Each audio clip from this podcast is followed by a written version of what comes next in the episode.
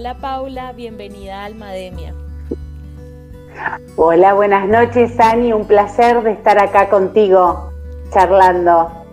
Gracias, gracias eh, por estar aquí. Para empezar y para que te conozcan más, cuéntame un poquito de ti y de lo que te dedicas en estos momentos.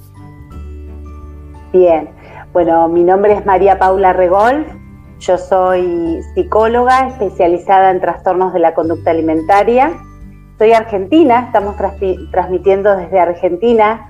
Eh, tuve el placer hace seis años de cruzarme en un congreso internacional en Cuba con Ani eh, y desde allí quedó sellada nuestra amistad. Eh, en ese congreso yo aprendí mucho sobre género y violencia de género, que, es uno de los puntos de estudio e investigación de, de Ani.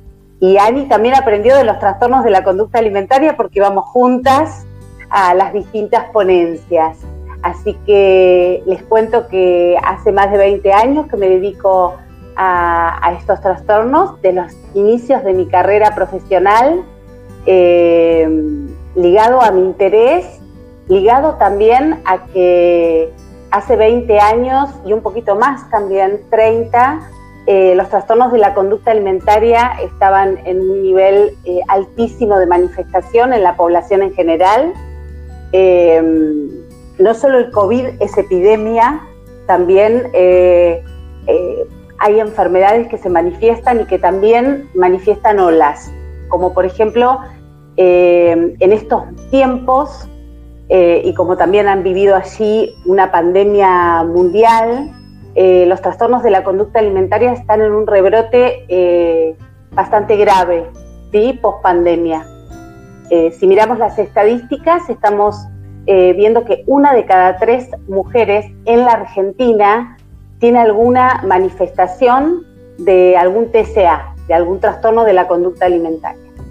Eh, a esto se le suma otra, eh, otra pandemia, ¿no? también eh, mundial, que es la de la obesidad. ¿no? bueno, y ligado a estos trastornos que surge, nos une este, este tema, ¿no? mujer, cuerpo y sociedad. ¿no? ¿Qué influencia tiene qué influencia tiene la idea, ¿no? Que teníamos con Ani, es un poco eh, mirar a, nuestro entorno y mirar qué, eh, qué influencia tiene la sociedad y los estereotipos que van surgiendo, ¿no?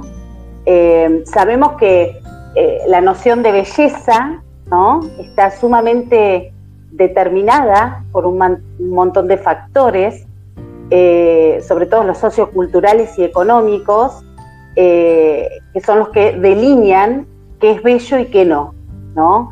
¿Qué, estereotipo de cuerpo es el que para cada sociedad, ¿no? Porque va cambiando, va cambiando según las, las, eh, las edades, ¿no? Por ejemplo, yo siempre digo, en la Edad Media eh, el modelo de cuerpo y estereotipo de cuerpo era uno y, y en la actualidad otro, ¿no? O sea, después vamos a ir dando por ahí las diferencias. ¿Y cómo va Em, también en estas cuestiones de género, ¿no? Como el cuerpo y los mandatos sociales están también eh, atravesados por estas cuestiones de género, ¿no?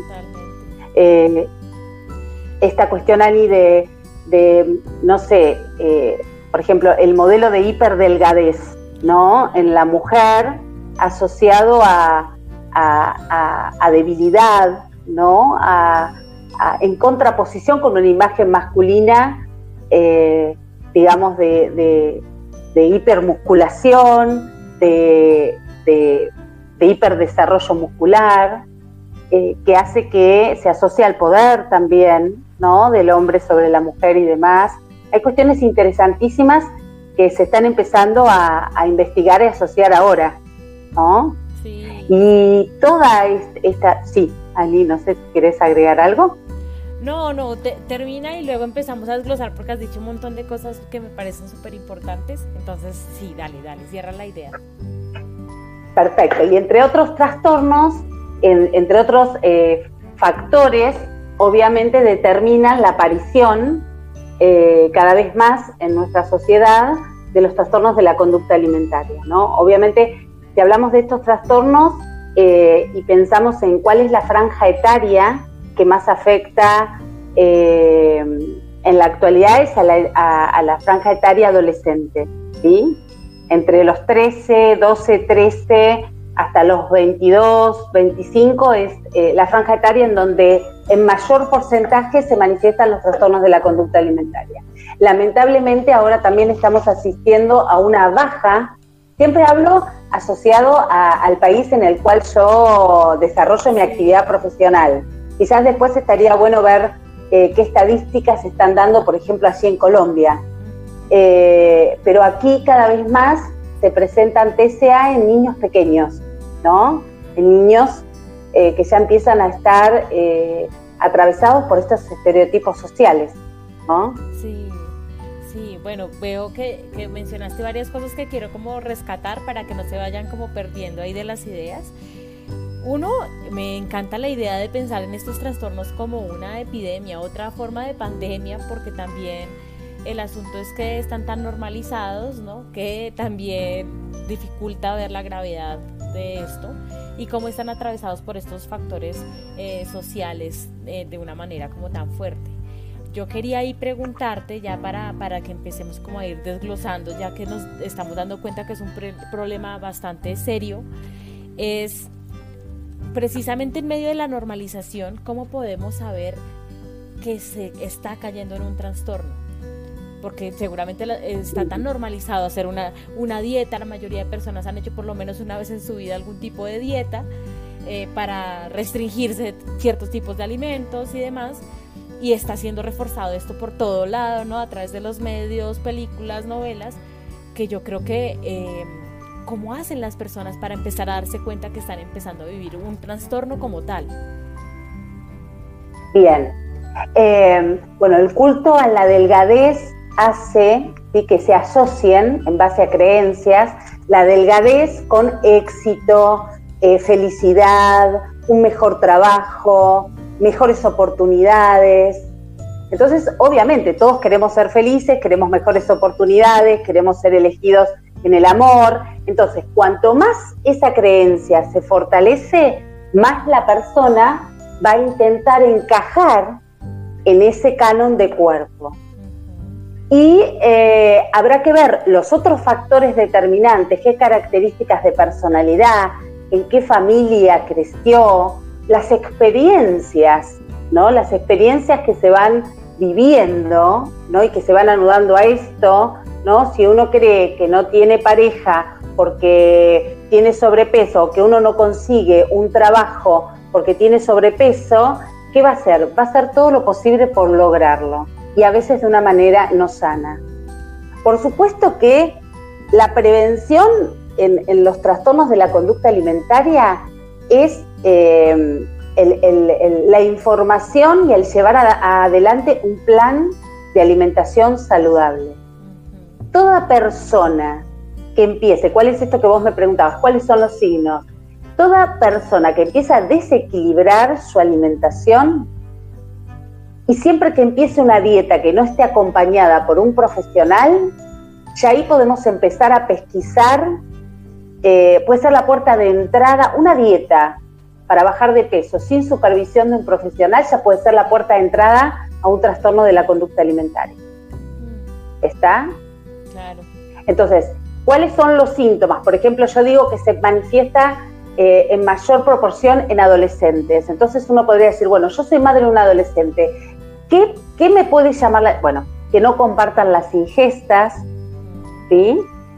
que manifieste un descenso de peso eh, llamativo, que sus hábitos y conductas alimentarias eh, se alteren. Porque para definir un trastorno de la conducta alimentaria tenemos que hablar de eh, una alteración en los hábitos y conductas alimenticias sostenidas en el tiempo que afectan de una manera eh, importante eh, su salud física, emocional y sociocultural, ¿no? ¿Por qué? ¿Por qué aclaro esto? Que sea una alteración en los hábitos persistente porque todo lo que tiene que ver con alimentación es un terreno muy fértil para la expresión de las emociones. A mí, si uno mira la historia de uno, las dos hemos estudiado en la universidad, antes de rendir un examen difícil, o, uno tiende a incrementar la ingesta o uno tiende a, restringirla, por ejemplo, ¿no? Sí. O, es, como que si uno está contento, piensa en festejar con comida. Esto también está la variable social. En la Argentina, estimo que en Colombia también, muchos eventos sociales se planean en torno a la comida.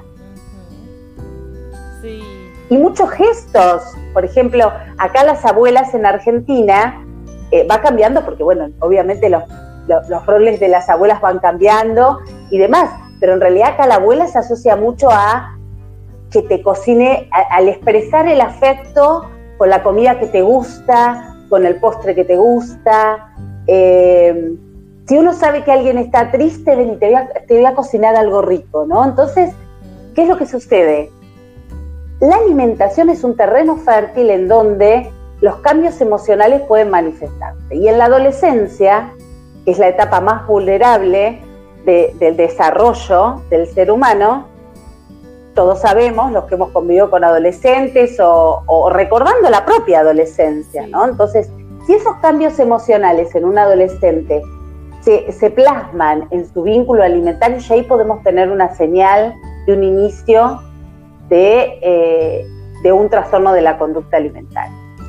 Las manifestaciones que tienen, ¿no? Por ejemplo, los adolescentes son las personas. Esto de estoy gorda, sí. soy gorda, tengo que hacer dieta. Toda, yo digo que un trastorno de la conducta alimentaria yo puedo diagnosticarlo caminando por la playa sin ni siquiera escuchar dos palabras. Porque a veces se ven gente que, por ejemplo, delgada con busto, con, con, eh, con en un día de 40 grados, ¿no? Sí. Y se la ve ocultando el cuerpo. El ocultar el cuerpo, el, el, tapar el cuerpo, ¿sí? con ropas amplias y eh, resistirse a mostrarlo, está hablando también de un posible signo de trastorno de la conducta alimentaria, por ejemplo. Hay muchos, hay muchos más, ¿no? Pero estoy como los más, como los más notorios, ¿no? Eh, hablando de anorexia, eh, es el descenso de peso. Pero si hablamos de otros, que es el signo característico, ¿no? La, la anorexia nerviosa tiene otro síntoma que es la distorsión del esquema corporal, hay una alteración en la imagen corporal en base a, la autoestima y en base a la subjetividad que esa persona tiene sobre su cuerpo, que perpetúa el cuadro, ¿no? Porque va bajando cada vez más de peso. Porque nunca se ve de, a sí misma como debería. Exacto. Entonces, estas personas son delgadas y aparecen tapadas en la playa, ¿no? Este es como un ejemplo mm. que, que pongo. Después, existen muchos trastornos de la conducta alimentaria. Por ahí siempre hacemos descripciones de anorexia y de bulimia porque son los que por allí se presentan en mayor porcentaje ¿no? en la población. Pero hay muchos más que, si quisieras más adelante podemos, eh, podemos hacer otras especificaciones ¿no? con respecto a esto. Pero en cuanto a la bulimia, por ejemplo, por ahí no se va a traslucir en el peso, pero sí se va a traslucir en em, ciertas conductas como, por ejemplo, em, tener ingestas compulsivas, ¿no?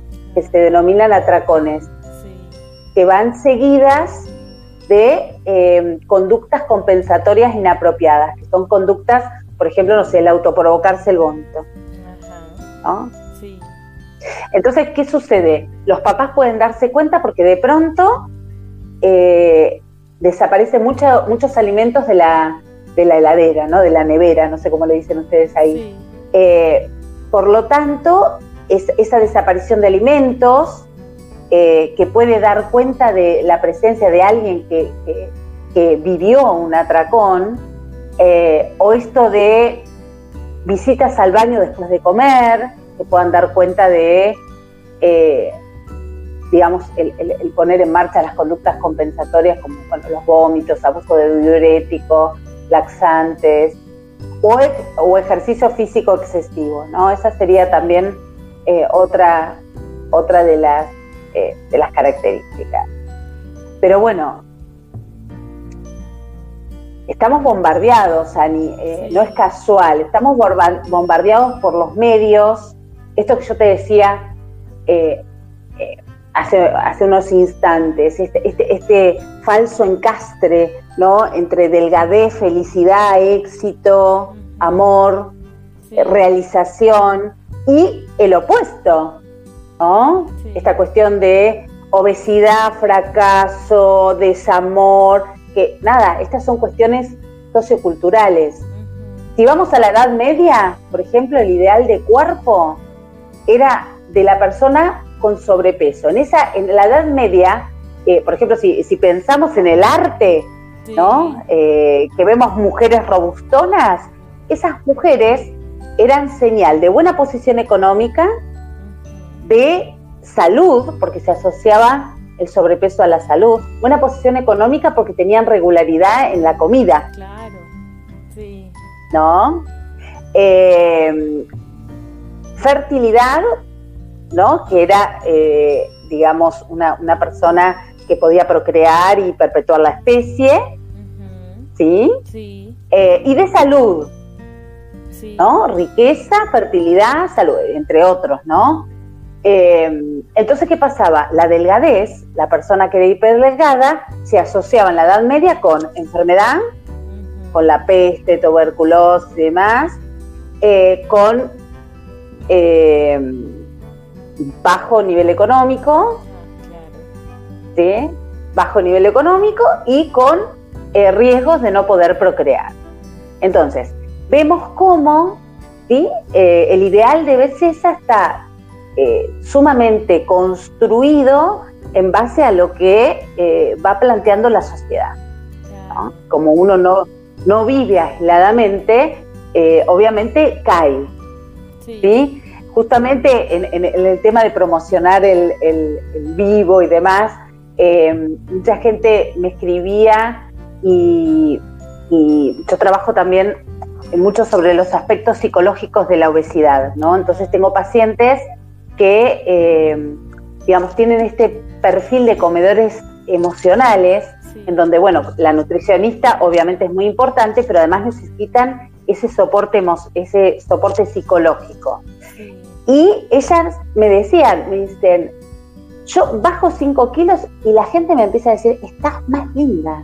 Ah, estás más linda, estás más linda, ¿me entendés? Sí, hay un reforzamiento. Como que como si la belleza pasara por un, eh, por un peso, ¿no? Sí. Eh, como, y esto tiene mucho que ver con el bombardeo de los medios. Acá en la Argentina, eh, si uno enciende la televisión, las propagandas, las publicidades, no sé, cada dos por tres tenés una que tiene que ver con cómo bajar de peso, cómo lograr eliminar la celulitis eh, se ve mucha producción fotográfica eh, con mucho trabajo de Photoshop, entonces donde finalmente termina viendo figuras humanas, pero que no son reales. Claro, claro. ¿Sí? O los y filtros, los filtros de, los celulares que adelgazan también automáticamente. Tal cual. ¿No? Como eh, como un bombardeo incesante de, por un lado, eh, publicidades que hacen a comer, a cosas ricas, a, comida calórica y al mismo tiempo cómo adelgazar, cómo bajar de peso. Además, en base a este momento histórico, cómo bajar del modo más rápido sin sufrir, sin, o sea, como que todo instantáneo. En la Argentina estamos, por ejemplo, eh, eh, viendo un, exceso. Por supuesto que las operaciones bariátricas son un recurso importantísimo para un determinado perfil de paciente. No, sé si eh, eh, conoces las bariátricas, ¿no? Que son las... Este, es, una operación sobre el estómago de la persona que hay distintas técnicas que hace que se achique la superficie del estómago por lo tanto la persona desciende de peso, pero eso tiene consecuencias también. ¿no? Entonces, obviamente que es, un recurso que es eh, sumamente valioso para un montón de pacientes en donde la vida corre riesgo, ¿no? Entonces, pero últimamente personas que tienen un sobrepeso ínfimo, que quizás activando la actividad física eh, y mejorando los hábitos alimentarios lo pueden bajar, terminan amputando un, órgano sano con el objetivo de bajar de peso. ¿No? Claro. Claro. Entonces es, es como una afectación multinivel, ¿no? A nivel físico, a nivel emocional, incluso en las relaciones interpersonales, todo, todo se transforma a través de esa mirada en donde el peso es lo único relevante para determinar mi felicidad, ¿no? Es, increíble. Nada más alejado que la realidad, ¿no? ¿Por qué? Claro. Claro, claro. Porque en realidad, en realidad, en, realidad la, la, felicidad, bueno, sin entrar mucho en todo lo que tiene que ver con, con las actitudes espirituales, eh, tienen que ver con una actitud frente a la vida. Eh, no, tiene que ver ni con un peso ni con nada puntual, es una actitud ante la vida.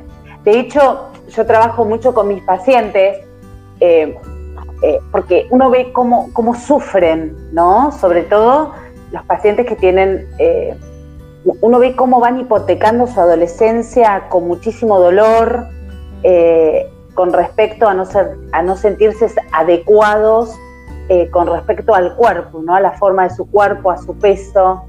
Eh, se pierden nada, se pierden eh, de entrar al mar, de disfrutar del mar, mujeres que se pierden de disfrutar el mar con sus hijos. O, o, hay pacientes que me dicen, no, yo amo el mar, pero toda mi familia cree que amo la montaña, pero en la montaña no me tengo que poner la malla, ¿no? ¿Cómo, ¿Cómo limita? ¿Cómo limita? ¿Cómo limita? Yo lo que trato, para terminarte la idea, es eh, de trabajar también la dimensión espiritual del cuerpo, ¿no? Somos un alma que se, un ser, un alma que se manifiesta a través de un cuerpo, ¿no? Por supuesto que el cuerpo hay que cuidarlo, por supuesto que al cuerpo hay que tratar de alimentarlo sanamente, de que esté dentro de un rango de peso saludable, pero somos a través de un cuerpo. Y a veces eh, también esta cuestión de, poder asociar con, algo que es eh, algo, que es tan importante como un cuerpo sano, ¿no?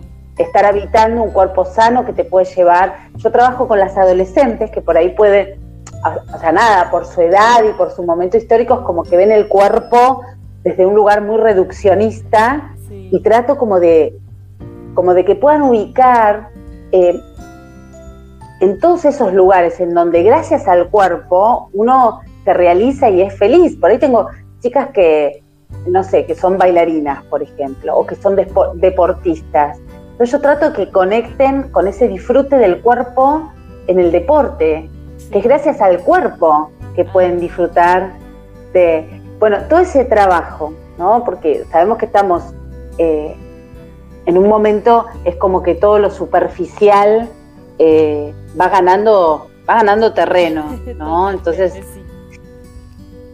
o lo mismo, eh, veía un artículo que, surgió eh, hace poquito en, los medios acá en Argentina de casos de bullying, ¿no? Cómo, cómo están expuestos los niños que por ahí tienen sobrepeso o que no tienen ni siquiera tienen sobrepeso, pero tienen un cuerpo diferente al, propuesto por la sociedad y son blancos, son blancos de ataque. Sí, sí. Son blancos de ataques, son eh, blancos de prejuicios, ¿no? Sí. También. Sí, ahí antes de, continuar como que quiero retomar algunas ideas para que queden también porque dijiste varias cosas interesantes. Una es esto de cómo cómo la, eh, la alimentación tiene un propósito más allá de comer para alimentarse, O sea, como que esta función también relacionada con el placer, relacionada también con el cubrimiento emocional, una función incluso social. Hace poco eh, escuchaba una nutricionista que comparaba esto con, con, la perspectiva actual de las relaciones sexuales. O sea, la mayoría de personas no tienen relaciones sexuales para tener hijos, sino que también lo ve como una función de, eh, sexual, de placer, de, de interacción, ¿no? Y pasa lo mismo con la alimentación, ¿no? Es una perspectiva que cambia un poco la idea de solo nos alimentamos para comer o para pesarnos o para eh, cubrir el hambre. O que también hay diferentes tipos de hambre, ¿no? No, no solo está el, el hambre que tenemos como, como necesito comida, sino también el, el, hambre necesito comida porque también tengo otras necesidades que se manifiestan a través de este hambre, ¿no? Hambre de diversión, hambre de... sí. Yo te, voy a plantear varias cuestiones. Es un tema, obviamente este tema estamos, nada, abordando solo un, un, mínimo, ¿no? Porque podríamos estar hablando horas y horas. Pero yo voy a plantearte algunas cuestiones. Una, voy a citar a Sigmund Freud, el padre del psicoanálisis, y poder, más allá de que mi modo de abordaje no es desde el psicoanálisis, sino desde la terapia cognitiva integrativa, eh, pero sí tengo una base de los primeros años de mi carrera muy profunda en psicoanálisis y valoro muchísimo eh, esto que voy a decir ahora, ¿no? En relación a mi trayectoria en trastornos de la conducta alimentaria y lo que uno va construyendo, ¿no? La primera experiencia de satisfacción que tiene un ser humano es el encuentro. Después de haber transitado el canal estrecho del parto, del útero, y de un lugar de placer y de que está todo, eh, este principio de nirvana, todo asegurado, y demás atraviesan el estrecho eh, canal de, parto o la cesárea, que encima es más traumática, eh, el niño tiene los pulmones, eh, se expanden, llora, tiene un malestar porque vive todos los estímulos externos y la primera experiencia de satisfacción y gratificación es el encuentro con la teta materna, con, con el alimento. ¿no? Eso queda, dice Freud, inscripto en nuestro psiquismo. Sí. Ya hay alimentación, placer, que se van reforzando a lo largo. ¿sí? de la historia. Vos pensás que en cuántas oportunidades el niño llora y no dice, vení, vení, te doy un caramelo, vení, vení, te compro un helado. Claro. ¿Cómo eso por un lado, ¿no? que la primera experiencia de satisfacción, que después se va re, quizás reforzando, empieza como a enlazarse con las emociones. Sí, sí. ¿Sí? Otra, otra de las cuestiones, si te dejo hablar, es la discriminación de las emociones. Vivimos en tiempos tan violentos, tan acelerados, que a veces uno dice, tengo hambre, y por ahí lo que uno necesita, lo que uno está es cansado. Sí o capaz que está aburrido, tengo hambre. ¿Entendés? Te empiezan a hacer, ¿qué puedo comer? Estoy aburrida, pero te lo, lo dicen. Sí. ¿no? Entonces se empiezan a enlazar con la alimentación un montón de otros significantes que después uno los va reproduciendo en la vida, lo va, ¿sí? sí. Pero sobre todo siento, lo que estoy analizando es que a veces, por ejemplo, el estrés Sí. ¿Vieron? Viste que está eh, asociado el estrés con la obesidad, con los índices altos de obesidad. Pero porque frente a tanto displacer que genera el estrés, sí. la comida viene a ser chupete para un adulto, y como, bueno, como por ahí para otro es un vaso de whisky para el alcohólico o eh, la nicotina para el fumador, o bueno, ¿no? Eh, de hecho, en muchas ocasiones eh, adhiero cuando tengo un paciente adelante que empieza a tener conductas eh, adictivas con la alimentación, no dice, sí, hay obesidades que tienen la estructura psíquica como la de un adicto. Sí, ¿no? Sí. Entonces, ¿qué pasa? Cuando uno registra que frente a esa emoción eh, displacentera, ¿no? Porque no hay emociones negativas, ¿viste que hay emociones negativas? No, las emociones son emociones, pero sí las hay displacenteras, y por eso también la sociedad es como que las emociones displacenteras son negativas y tienen que desaparecer. Uno siempre tiene que estar bien, uno tiene que ser exitoso, uno no puede, que vos has hecho varios posts en relación a eso. ¿no? Entonces, como uno no tiene tanto terreno para poder expresar el displacer, lo tapa con comida. Totalmente. En muchos pacientes compensan ese malestar con comida. Claro. Entonces, ahí es donde, no sé si te voy respondiendo, eh, se da esta cuestión de alimentación, vínculo con la comida, terreno fértil para la expresión de las emociones. ¿No? Sí. Entonces, trabajo mucho con la concientización, ¿no? Que el paciente pueda, pueda desencastrar, ¿no? Sí. Que pueda encontrar otros encastres saludables, ¿no? Estoy nervioso para el examen, estoy nervioso porque tengo que rendir. ¿Cómo? Que por ahí puede decir, bueno, estoy nervioso porque ¿qué hago? Me doy una ducha. Sí. Salgo a caminar una vuelta a la manzana. Algo que calme mis emociones, que no sea eh, autodestructivo. Entonces ahí vemos que una cosa es el hambre físico, que llega hasta ahí, ¿no? Nosotros tenemos que alimentar al cuerpo porque tenemos que llevar adelante un montón de de actividades y necesitamos a través del alimento entrar a nuestro organismo la energía. Bien. Eh, pero la alimentación se satisface ahí. Sí. Y uno después sigue. ¿No? Sí. Entonces, ahí es donde yo hago la diferencia entre lo que es hambre y lo que es el comer emocional. ¿No? Sí.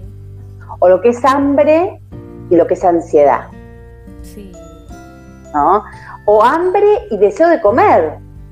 Porque también, a ver, la función de gratificación con la comida es una de las tantas, como vos nombrabas el sexo, y es sano para, para, eh, para estar estable emocionalmente. Uno también tiene que disfrutar una comida, que disfrutar algo, porque es parte, ¿sí? Sí. Al que le gusta el chocolate o al que le gusta el helado, cuando posa en su, lengua, hay un montón de, el sistema nervioso, la neurobiología, empieza a segregar un montón de sustancias que hablan de placer. Claro. Pero si yo ese mecanismo eh, lo reproduzco en exceso, termina siendo perjudicial para mi, para mi salud. Claro, sí, sí, sí. Yo quiero ahí como rescatar como algo para, para que también quede como a manera de tip para las personas que también nos vayan a escuchar en su momento. Y es esto que dices que hay que, hay que reconocer también esa asociación ¿no? entre, la, entre la alimentación y, el placer, ¿no? hay un poco que visibilizarlo, pero también reconocer cómo a su vez, aunque eso es una experiencia que tenemos como desde el nacimiento, eh, se empieza a asociar ese placer con culpa. Porque de una vez es esa sensación de que si siento placer al, al comer, voy a querer comer más y entonces ya esto es culpa porque voy a subir de peso, ¿no? También hay esa asociación que también me parece importante aclarar que no todas las personas suben de peso cuando, cuando comen mucho, ¿no? Como que también hay diferencias en los organismos. Entonces como que también se genera esto en donde hay personas, me acordé de una, una amiga que en algún momento dijo, no, a mí lo que más me gusta de mi cuerpo es que yo puedo comer de todo y yo sigo con la misma forma. Y porque qué o sea, por un lado es todo esto que hemos hablado, ¿no? Cómo se asocia eh, como lo único valioso para el cuerpo es como su apariencia, ¿no? Cómo se ve. Y por otro lado... Porque, a ver, porque... Uy, no, no, perdón, perdón. Sí. No, ¿Y por otro lado? No, y por otro lado que... Eh, pues que resulta ser como muy fuerte también esta perspectiva en donde, en donde solo se genera discriminación, ¿no? Hacia los cuerpos que procesan los alimentos de otras formas, ¿no? Es, como, como esto que estábamos viendo, claro, los cuerpos que comen un montón, suben de peso o cambian de volumen, que no todos actúan igual con los diferentes alimentos, pues claro, son los cuerpos que van a ser discriminados. Entonces como que también, entonces como todo un... Es, sí, es, complejo, es muy complejo porque vos sabés que lo que uno ha aprendido en los congresos cuando se aborda, por ejemplo, la obesidad desde un lugar interdisciplinario, por ejemplo, yo aprendí que una persona que está en peso normal puede ser obesa. Ajá, exactamente. Porque existe, existe una persona que esté dentro de peso normal puede ser obesa. ¿Por qué? Se llama obesidad sarcopénica. Porque el porcentaje de grasa de una persona que tiene peso normal no realiza ningún tipo de actividad física y tiene ese tipo de alimentación que vos decís, es obesa en peso normal. y quizás vos, y quizás vos te encontrás con alguien que vos decís, y tiene algunos kilitos de más, ¿no? Que vos decís, podría, no tiene no tiene un nivel de grasa que hable de que tenga que quemar grasa y de bajar de peso. ¿Me entendés? Ajá, sí. O tal cual, o sea, personas delgadas con niveles de colesterol alto, ¿no? Y la gente dice, ay, no, pero ¿cómo así, no? y esto también está bueno porque se asocia mucho a la persona que tiene sobrepeso con enfermedades, ¿no? Sí. Con esto de, ay, no, va a tener diabetes, va a tener a ver, ¿no? Obviamente, hay pacientes que tienen grados de obesidad que indudablemente afectan su salud. Eso es, eh, obviamente,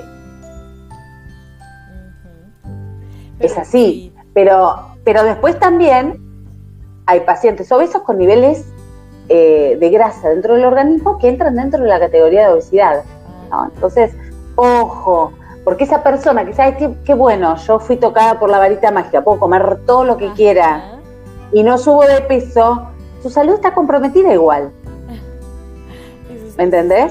Sí, sí, porque es como también una cosa de asumir lo que hablábamos, ¿no? Asumir la enfermedad o la salud o el éxito o la felicidad solo por la apariencia, o sea, ni siquiera con exámenes rigurosos. Que además eso también atraviesa lamentablemente a muchos profesionales de la salud ni siquiera pesan a la persona, ni siquiera le hacen un examen riguroso, sino solo con verlo, ¿no? Incluso a mí me ha pasado, solo con ver, es como que ya tienes mil cosas. Baja de peso. Y en realidad hay, hay eh, una, eh, digamos, hay un estudio que es la antropometría corporal, en donde a través de ciertos instrumentos se puede medir el nivel de grasa, de músculo y de, y de agua en el cuerpo. Sí. ¿sí? Y en base a eso se hace una discriminación de en qué estado de salud está esa persona. Exacto. ¿Sí? Exacto. Incluso esto que eh, veía hace poco, ¿no? La idea de que como el peso eh, va cambiando a lo largo del día. ¿No? En función de lo que comes, si ese día hiciste más ejercicio, si tomaste más agua o menos agua. Entonces. En función, en función al periodo menstrual, por ejemplo, de la mujer hablando de cuerpo, mujer y sociedad. ¿no? La mujer ha sido, eh, digamos, el hombre también, porque hay un prototipo masculino, ¿no? Por supuesto. Eh, es más, la sociedad según va pasando va convocando más al hombre a lo estético desde lo corporal, ¿no? Eh, hoy, por hoy, hoy, por, hoy el hombre también cuida estéticamente su cuerpo. y está bueno eso en realidad todo lo que es en exceso no está bueno, ¿no?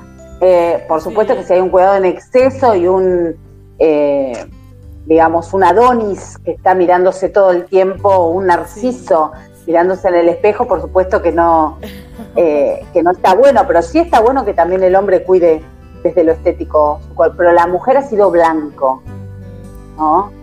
Ha sido blanco. yo siempre digo en las charlas que doy, de prevención y demás, por ejemplo, eh, esta cuestión de, hay, varias cuestiones, ¿no? Pero una de esas, no sé en, Colombia, pero acá en Argentina la muñeca Barbie eh, en muchas décadas fue el juguete por excelencia, la muñeca por excelencia para las niñas. Y uno estaba, eh, estaba dando a, esa niña en, edades muy tempranas un ideal de cuerpo en sus manitos. ¿no? Claro. Es la Barbie con una cinturita, o sea, un modelo de cuerpo, ¿sí? que hasta incluso no, no es posible de llevarlo a escala real.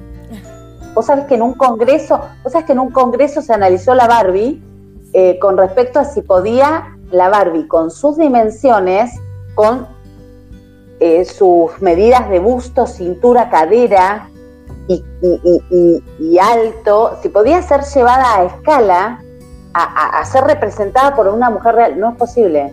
Sí, sí, sí. No es posible. Entonces, vos fíjate, o lo mismo, eh, que trabajaba con mis adolescentes en los grupos, porque yo coordino grupos, eh, esta cuestión de, si miramos, si miramos las películas de Disney, todas las princesas, todas las princesas, nada, talle XS. Sí. ¿No? Claro. Todas las princesas, talle XS, ¿no? No hay diversidad corporal. No hay diversidad corporal. O sea, desde pequeñito uno está recibiendo este mensaje, más consciente o menos consciente, ¿no? Sí. Y es mundial esto. Esto es mundial. Por supuesto que hay diferencias. Yo en otra charla que vi eh, a la comunidad acá en la Argentina, eh, decía, bueno, sí, obviamente que hay diferencias culturales. Por ejemplo, eh, si, hablamos de, un japonés, seguro que le da, se vendan los pies para, para la mujer, signo de belleza es la blancura y, un pie pequeño. Nosotros eso no lo, no lo registramos. O en alguna tribu africana es la extensión, un cuello de más de 20 centímetros, ¿no? Que se pone... Está. Hay que ver la cultura, pero si vamos al occidental, vemos esto, ¿no? La hiperdelgadez como sinónimo de éxito, triunfo y demás. Claro, y yo quería ahí destacar nuevamente la idea de lo que decías de la Barbie, que son ideas irreales, porque es que además, o sea, es una exigencia, pero no es una exigencia alcanzable, o sea, de hecho la mayoría de, por ejemplo, mujeres que se ven en televisión que tienen esa figura, pues han pasado por cirugías estéticas o trabajan diariamente en el gimnasio más de cuatro horas, es decir, son, son figuras que son, son modelos que son muy inalcanzables, entonces como que se está poniendo una vara irreal también. Incluso eh, lo que hablabas, ¿no? Los, los modelos que aparecen en los dibujos animados, pues son completamente ni siquiera funcionales, ¿no? No son funcionales para, para el cuerpo. Uno dice, ahí no cabe un estómago, ahí no caben unos pulmones, ¿no? Es como, como completamente irreales. Y justo me acordaba de estos programas de, de televisión donde muestran personas que quieren hacerse cirugías y personas que precisamente caen en trastornos porque son obsesionadas con que, en especial mujeres, ¿no? Pónganme los senos en una talla eh, increíblemente grande, la cintura muy pequeña y luego empiezan a tener problemas físicos. Y es como que no, es que yo, yo quiero verme como una Barbie. Lo que pasa, lo que pasa es que también se van cruzando, eh, digamos, otras cuestiones culturales que también eh, por ejemplo, la insatisfacción corporal no es sola y privativa de los trastornos de la conducta alimentaria. Por ejemplo, también están los trastornos como los dismórficos corporales. El, paciente que, que, padece dismorfia corporal, eh, que es el malestar con alguna parte del cuerpo, eh, también, digamos, recurre a las cirugías y demás. Pero lo que yo quería plantear es que en nuestra sociedad esta cuestión de el paso del tiempo, ¿no? Cómo querer borrar el paso del tiempo. Todo vamos avanzando, ¿no? Vamos avanzando maravillosamente, porque ahora se está trabajando mucho, la sociedad está queriendo, bueno, con todo el movimiento feminista, se está proponiendo la, diversidad corporal. Eh, es fantástico ver cómo mujeres jóvenes lucen sus canas con eh, el, cabello canoso con, orgullo y con, eh, con autoestima, eh, cuando de pronto también tenemos esta cuestión de que la sociedad propone que el paso del tiempo no se note. Entonces, hay mujeres que tienen 60 que apelan obviamente a las cirugías para, para detener de algún modo el paso del tiempo. Y ahí es terrible, es siniestro, porque mm, lo corporal eh, habla la identidad y habla del yo de la persona. Cuando uno se mira en el espejo, es la imagen lo que hace que uno diga yo. De hecho, en el niño pequeño uno juega a que se mire en el espejo y se identifique. Entonces, a veces se generan semejantes em, cambios en relación al abuso de cirugías que hasta la identidad se altera. Por eso es, es, terrible cuando en realidad en otras culturas, pues si nos vamos a la cultura oriental, nosotros estamos en, Occidente, pero eh, nada, la persona mayor es eh, la persona considerada sabia, la persona que transmite valores, que transmite saber, sabiduría. Eh, en Occidente es como que se quiere borrar el paso del tiempo. Entonces es como, hay un montón de cuestiones a, trabajar que siento, porque no quiero que quede como esta sensación de que destacamos todo lo negativo, ¿no? Porque esto es parte, ¿no? Es parte de la sociedad, pero también está todo lo otro, ¿no? Como el movimiento feminista que tiene un montón de, valores que están empezando a circular y que se están haciendo ir, y lo de la diversidad corporal eh, a mí me parece fantástico. A mí, entre, entre millones de otras cosas, ¿no? Pero digo, como yo me dedico a esto, es eh, claro. Vos sabés que acá en Argentina, por ejemplo, em, salió una ley en contra de lo que existió durante muchos años, que era, no sé en Colombia, pero acá en Argentina existía la categoría de talle único. Había negocios, negocios de ropa donde solo había un talle. Y el talle único era el S. sí, es así. Entonces, eso, gracias a Dios, se pudo combatir. Todavía falta, falta camino a recorrer, pero hoy está la exigencia, porque no, no se cumple en todos lados, pero sí esta exigencia de la presencia de todos los talles dentro de un perchero en un local de ropa, ¿no? Y que ese talle se está luchando tenga las medidas correspondientes, ¿no? Porque también, porque también sucede en la Argentina, no, sé en Colombia, pero en la Argentina vos ves un S, un M y un L. Tienen una, diferencia de, de, 8, de milímetros cada uno. ¿no? Entonces, uno es adulto, Ani, vos y yo somos adultas vamos, no encontramos talle para nosotros, vamos a otro lado. Pero pongámonos en los zapatos de un adolescente, que ya de por sí su autoestima viene boicoteada por el entorno que le dice que es fea, porque no tiene un determinado cuerpo. Entra a un negocio, en todo un negocio no hay nada para la violencia también, la violencia en relación a esto. Acá en la Argentina ha habido muchos, muchos pacientes que entra a un negocio y la, empleada le dice, a vos para acá, para vos no hay. Sí. Talle para vos no hay. Sí, sí, sí, pasa igual. ¿Cuánto, ¿Cuántas cuestiones? Bueno, esto que también hablábamos, uy, hay muchísimo para hablar, eh, pero esto de eh, el, opinar del cuerpo del otro, ¿no? Como ahora se está planteando esta cuestión de no se opina del cuerpo del otro y, si podés opinar, opinar del tuyo y ojalá que sea algo lindo lo que te autorrefieras. Sí. Porque también trabajo con los pacientes, los pacientes se autodenominan eh, vacas, todo lo que tenga que ver con un animal robusto, ahí están. Soy una vaca, soy un chancho, soy, ¿no? Sí. Eh, toda esta cuestión de, la autodenominación también es importante, ya sea desde el otro, que me lo dice, y dejarse bullying, o, desde uno hacia sí mismo. Sí. ¿No? Totalmente, no, es, increíble. Esto que dices es muy importante porque eh, justamente hay personas que lo primero que hacen cuando ven a otra persona es opinar sobre su cuerpo. Eh, estás bonita y es estás bonita porque, ah, bajaste de peso, no va acompañado de, eso. O incluso, ah, hola, bajaste de peso.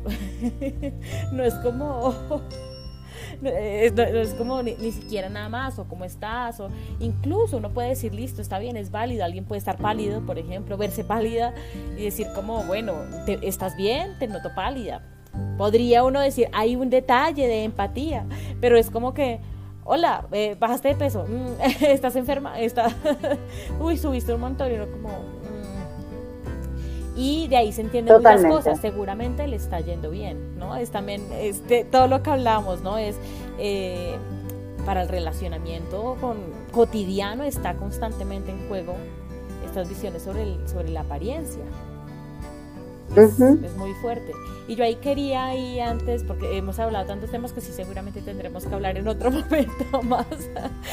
Y ojalá que concretando un live que hoy, se complicó.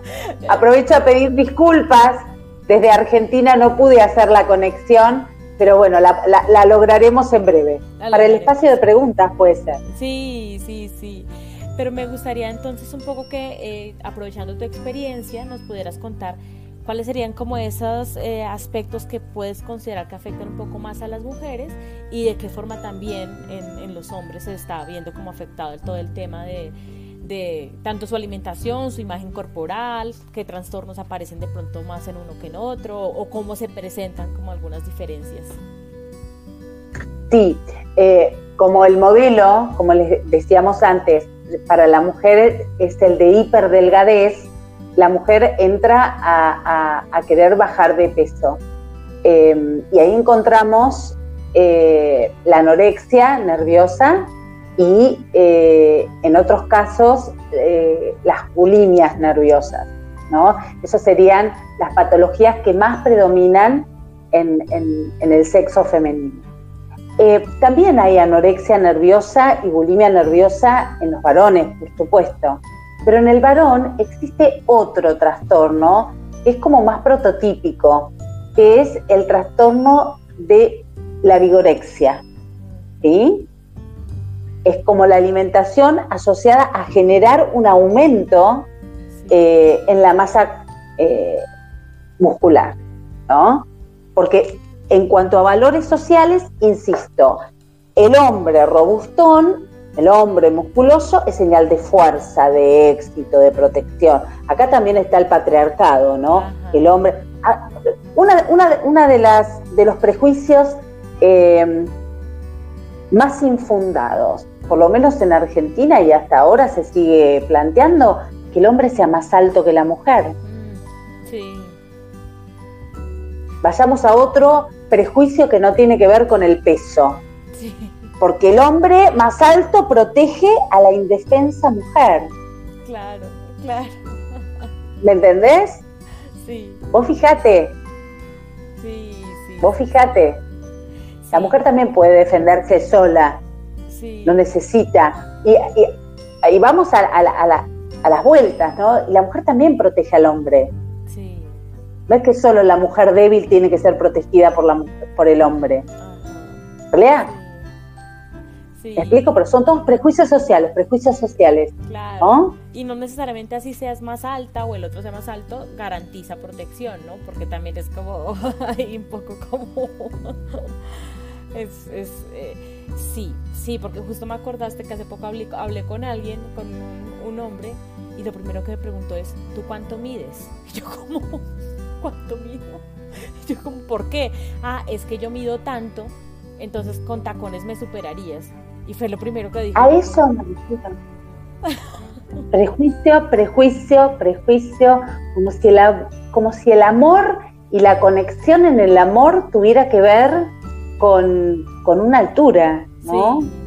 como si el amor tuviera que ver con, con ¿me explico? O sea, la conexión que habla de amor que uno puede entablar con otro ser, eh, sea del sexo que fuere, tiene que ver, por supuesto que tiene que haber una química que no cualquiera nos gusta, pero tiene que ver con muchísimas otras cosas, con muchísimas otras cosas. Sí, sí, sí, sí, sí, completamente. Esto en el relacionamiento, por ejemplo, ¿no? Un montón también, así como hombres, mujeres que se niegan la oportunidad de relacionarse también, ¿no? Así como se niegan la oportunidad de ir a la playa, de disfrutar de cualquier actividad. El aislamiento. El aislamiento, emocional. Sí, y es como no, no puedo salir con nadie porque hasta que no tenga tal cuerpo, ¿no? Hasta que no tenga tal figura o si no me puedo poner tal ropa. Pero es que, pero que si uno pasa por el, por el civil o por una iglesia, eh, y ve a una persona que tiene sobrepeso casándose, es esa la asociación. ¿Caso? Sí. ¿Me entendés? Sí, completamente. O tiene novio, ¿me entendés? O sea, es como que, a ver, y a menor edad, más adolescente se es y más, más reforzado está esto. Uno después, obviamente, madura, uno es adulto y tiene más herramientas para no caer en esos prejuicios. Pero vos fíjate que te voy a tirar unas cifras, ¿no? Sí. 10.000, 10.200 muertes por año por trastornos de la conducta alimentaria. Y hay una relación que dice una muerte cada 52 minutos. Una, después de la pandemia en Argentina, una de cada tres mujeres tiene síntomas de trastorno de la conducta alimentaria en función a una investigación. Síntomas.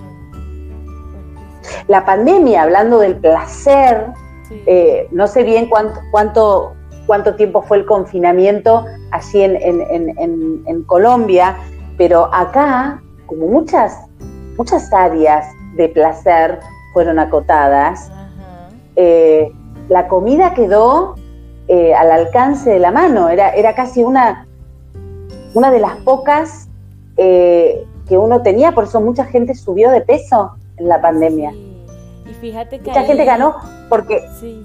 No, solo como un paréntesis, que adicionalmente, como muy poca gente te veía, entonces como que, claro, la gente asocia el, autocuidado en ese sentido solo con una apariencia que va a ser vista y evaluada por otro. Entonces si estás en confinamiento, nadie te ve, estás negado a placeres, comes un montón y pues también no hay no hay esa, ese contraste con el afuera, que también es otro factor de riesgo, ¿no? Tal cual. Así que bueno, como verás, Ani, viste que yo te dije que era un tema, era un tema muy vasto, muy vasto, muy interesante. Eh, todo lo que quieras por ahí ampliar y demás, eh, para mí es un gusto y es un placer. Eh, vuelvo a insistir, lamento que la la charla en vivo no se pudo llevar a cabo, pero no dudo que no va a faltar oportunidad. Sí, y además creo que dijimos muchas cosas importantes, ya se nos pasó el tiempo volando, ya es tardísimo también, entonces yo creo que podemos cerrar con unas pequeñas conclusiones, porque creo que hemos dicho muchas cosas y a mí no me gusta que se pierdan como en el ambiente, entonces bueno, yo creo que, que eh, ¿Cuál creerías tú que es como el mensaje que te gustaría como dejar aquí para, para cerrar, para concluir? Yo creo que entendamos siempre que el concepto de belleza siempre tiene el sesgo de una construcción histórico, social, económica de un tiempo determinado. Sí. Eh, y si con el cuerpo se refiere más todavía. Entonces, como poder entender que los mensajes, que, por lo menos mi, postura es em, cuestionar, cuestionar los mandatos sociales, cuestionar los prejuicios que nos rodean todo el tiempo.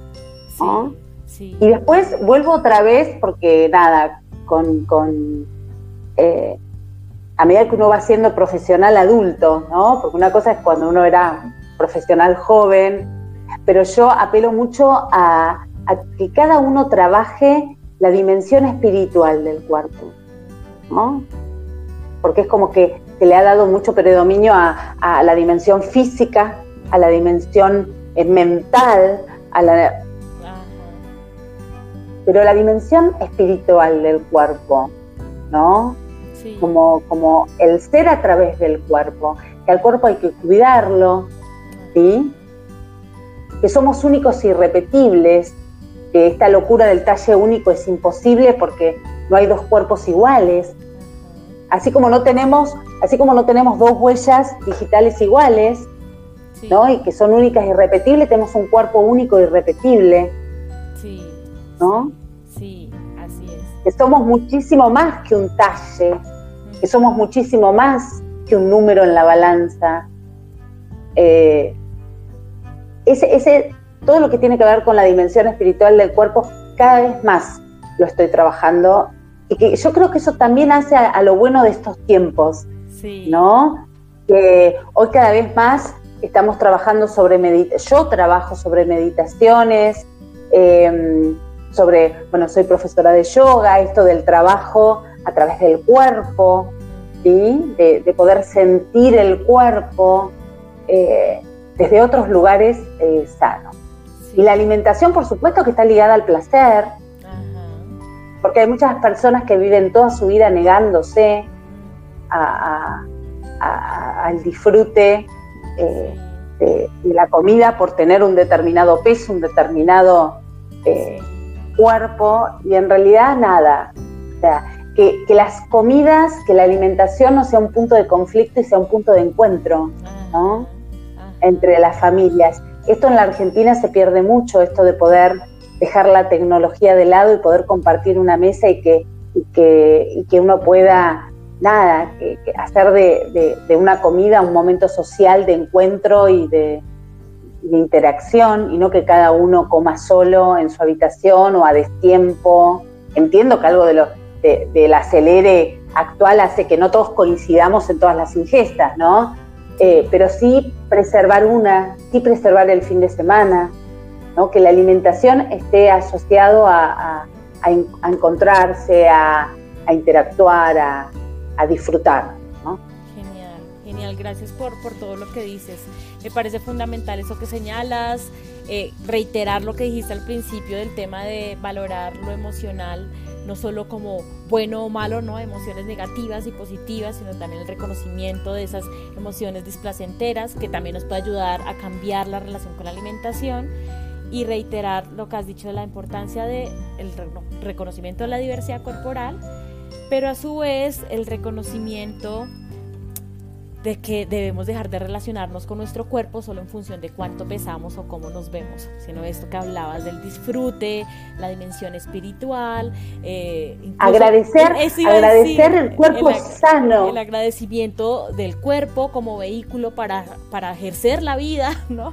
Entonces sí, me parece como fundamental empezar a, a cuestionarnos los mandatos y empezar a mirar, bueno, yo cómo quiero relacionarme eh, de ahora en adelante, más allá de lo que me dicen con, con mi cuerpo. Y cómo quiero también eso, que cambien mis relaciones, ¿no? Porque también a veces es con uno, pero también cómo trato a otras personas.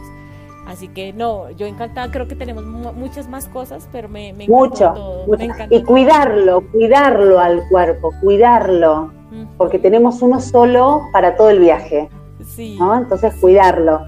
No podemos comprar otro cuerpo no quererlo. Eso es importante. Tenemos cuerpos para cuidar, para querer y para escuchar también.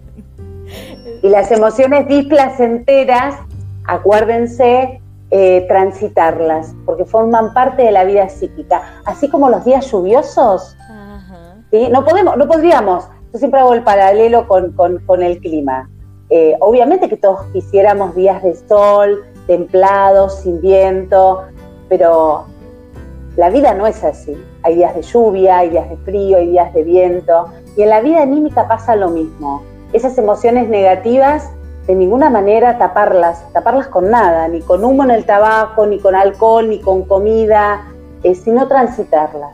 Así es. Eso, esa es para mí una de las pautas eh, de salud mental. Completamente. por eso me enojo cuando dicen emociones negativas, ¿viste? Cuando dicen emociones, por eso lo captaste eso. Sí, sí, tal cual. Tal cual, por eso lo quería reiterar, porque eh, lo que hablamos, ¿no? En la negación también hay mucho sufrimiento. Y bueno, aquí nos vamos a seguir quedando, entonces yo lo que voy a hacer es que esto va a quedar en YouTube, seguramente también en el podcast. Y eh, voy a poner unos pequeños apartados en Instagram para que también la gente pueda poner comentarios y demás. Y luego planeamos otro. Me, me encantaría. Me encantaría poder responder eh, aquellos que terminen de escuchar, que, ve, que escuchen la charla y me encantaría que tengan dudas, consultas, preguntas, comentarios, eh, sumamente disponible y dispuesta a responder. Genial, gracias. Voy aquí a pero gracias por, por todo hoy. Genial. Gracias a vos por tu invitación.